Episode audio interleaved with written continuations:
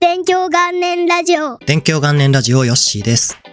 今回は日本で開催中の VALORANT 国際大会、 VALORANT Masters 東京に関するお話です。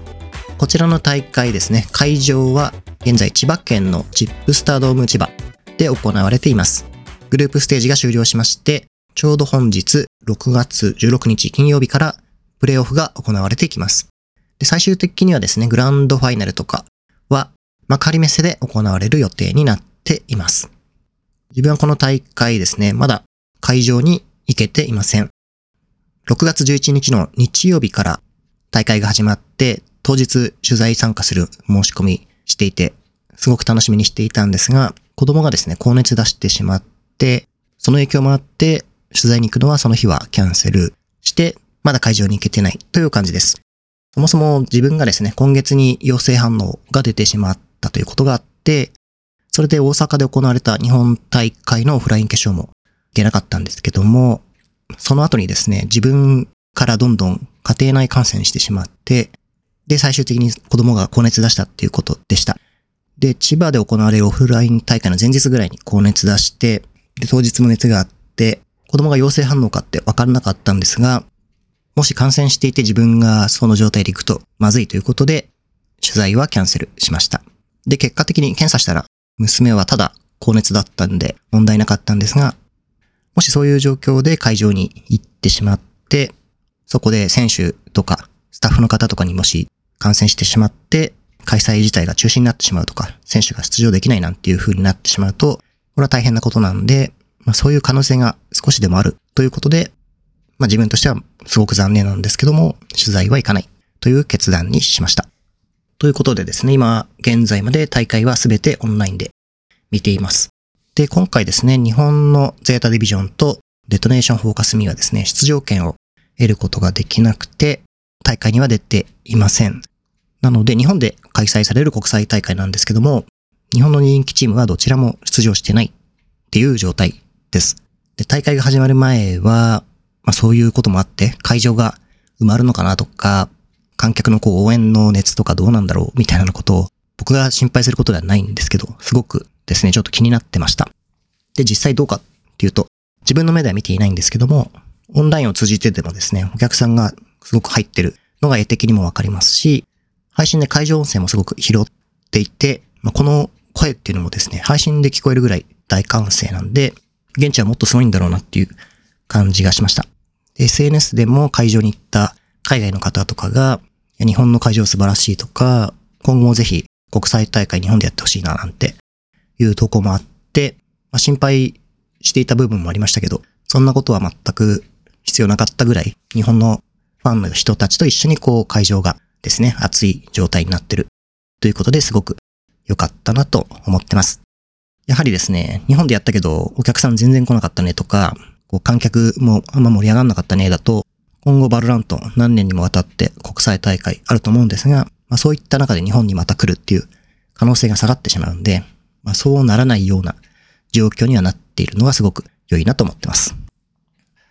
個人的にですね、今回の選手入場がめちゃくちゃかっこいいなと思ってます。これまでの国際大会だと、選手が片方のチームから一人ずつ入ってきて名前呼ばれて紹介されるみたいな流れでしたが、今回はもう1チームすべてが入ってきて、それが交互に入場する形になってます。で、そこに光の演出が入ったりとか、音楽が流れるんですけども、この BGM に使われてる曲がめちゃくちゃかっこいいです。この入場シーンになるたびにこうなんか、おこれから始まるぞみたいなすごい気持ちがこう上がってくるっていうのがあります。で、この曲すごい気になるなと思って調べたところ、レイテンシーという曲で DJ ユースさんとグッドネイバーさんで読み方がちょっと合ってるか不安ですが、このお二人の日本のアーティストさんたちが作った曲でした。Spotify とかでも聴けるようになってます。で、自分としてはまずこの曲を選んだっていうスタッフの人のセンスがすごく良いなと思って、で、この曲のおかげで入場シーンめちゃくちゃ盛り上がってるなと思ってます。なので、この曲を選んだ人がそもそも評価されてほしいなと思って、まあ、Twitter にそんなようなことを書きました。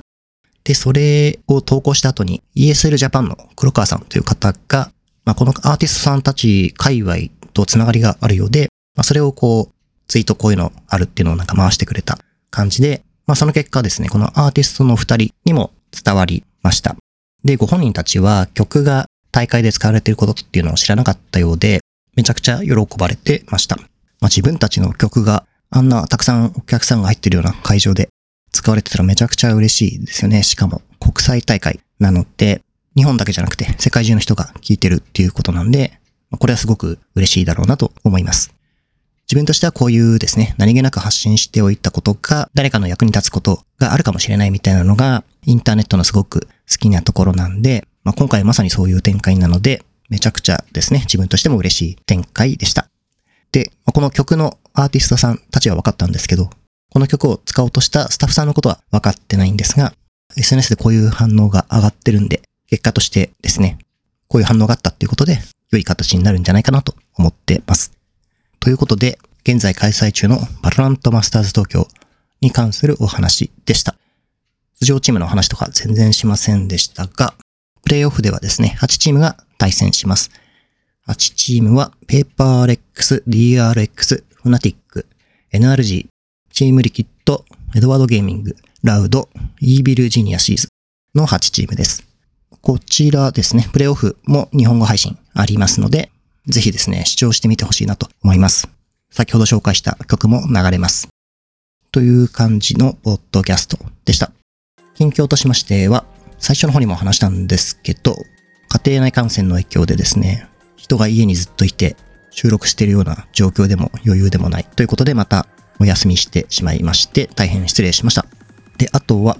久々にゲームを買いまして、ディアブロ4とストリートファイター6ですね。どちらも話題のタイトルなんですけど、買いました。で、両方やったんですが、自分はですね、ディアブロ4の方に凄まじくハマってしまいまして、もうやめ時がわからないゲームっていう感じで、一回やるとどんどんやってしまうような感じです。ようやくメインクエストが終わって、レベル46まで上がったんですが、まだまだ終わりそうもないということで、まあ空き時間、他にやりたいこともありつつ、ディアブロ4もやってしまいそうだなという感じが続きそうです。ということで、このポッドキャストは毎週金曜日の更新を目指して続けております。また次回もよろしくお願いいたします。ここまで聞いていただきましてありがとうございました。